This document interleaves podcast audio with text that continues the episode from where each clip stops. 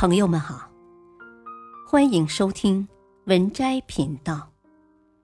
本期分享的文章是《蛤蟆先生去看心理医生》。你的嘴里藏着你一生的运气。二，国内有个教育短片，语言能造成多大的伤害？六名少年犯的故事催人泪下。少年犯张强说：“在我十二岁的时候，爸妈就离婚了。我妈每天骂我说我没用，说我是废物，从来没夸过我。记得他骂的最多的就是‘猪脑子’，‘猪脑子’，‘猪脑子’，‘猪脑子’，废物，怎么不去死？这些最恶毒的语言，竟是出自亲人之口。”他们无法报复亲人，抽刀捅向更弱者。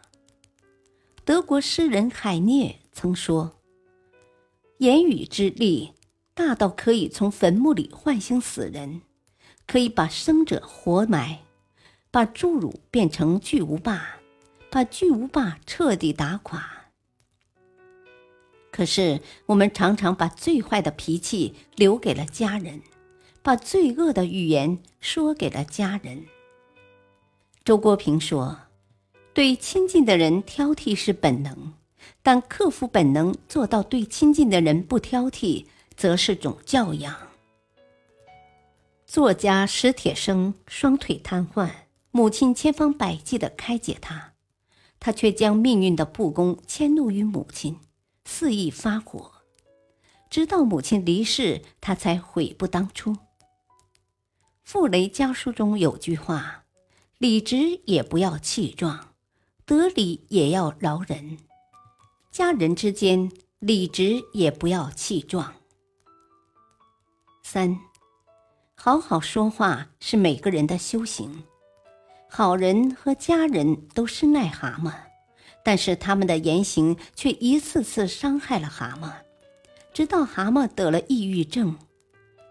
小王子中有句话：“世界上最有征服力的武器是语言，一句话可以让一个人的心情跌入低谷，一句话也可以让一个人重振力量。”蛤蟆在好友的强烈建议下，很不情愿地去见心理咨询师苍鹭。本来以为苍鹭会像其他朋友一样教育他，居高临下。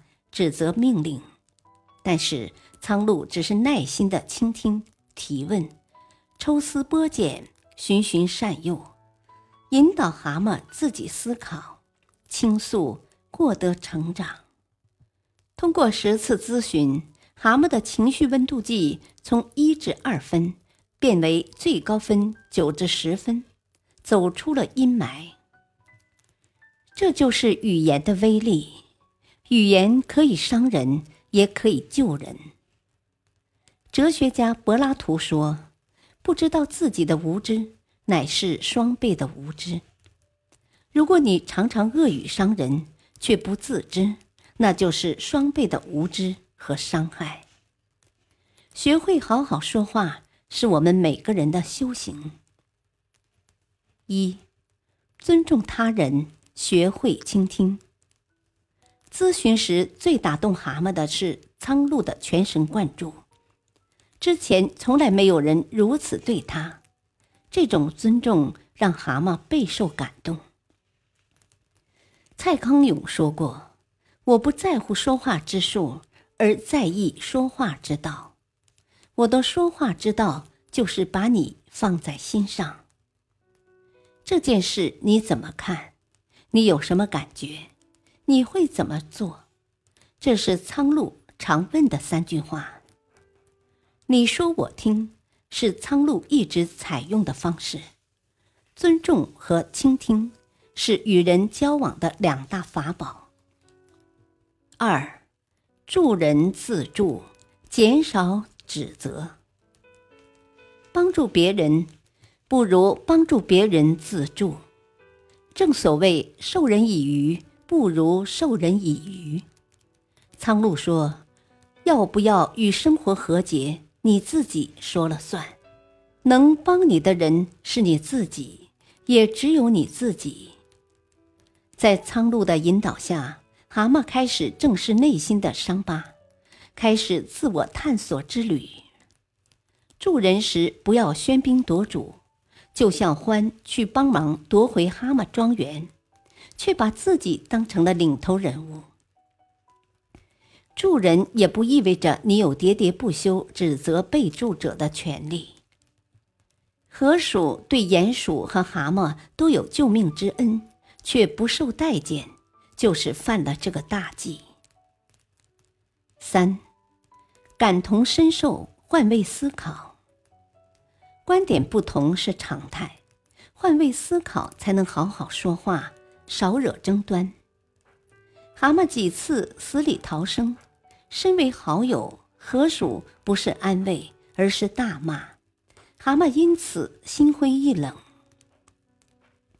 河鼠显然没有换位思考，苍鹭却能理解蛤蟆的悲伤、愤怒，给予适当的同情安慰，从而获得蛤蟆的信任。人与人相处融洽的秘密是共情。美国心理学家亚瑟·乔拉米卡利曾说过：“用共情这束光。”穿透痛苦和恐惧的漫漫黑夜，找到我们生而为人的共通之处。四，《荀子·荣辱篇》中有句话：“与人善言，暖于布帛；伤人以言，深于矛戟。”言语和善，温暖赛布帛；说话尖刻，伤人胜矛戟。打架斗殴、暴力攻击，大家深恶痛绝，但口无遮拦、信口开河，常常不以为耻。殊不知，软舌无骨却能碎心，过了自己的嘴瘾，伤了他人的心灵。皮肉之苦易愈，心灵之伤难合。海明威曾说：“我们用两年学会说话。”却要用一辈子学会闭嘴。你的善意藏在你的嘴里，心怀善意，嘴下留情。本篇文章选自微信公众号“三六九”，感谢收听，再会。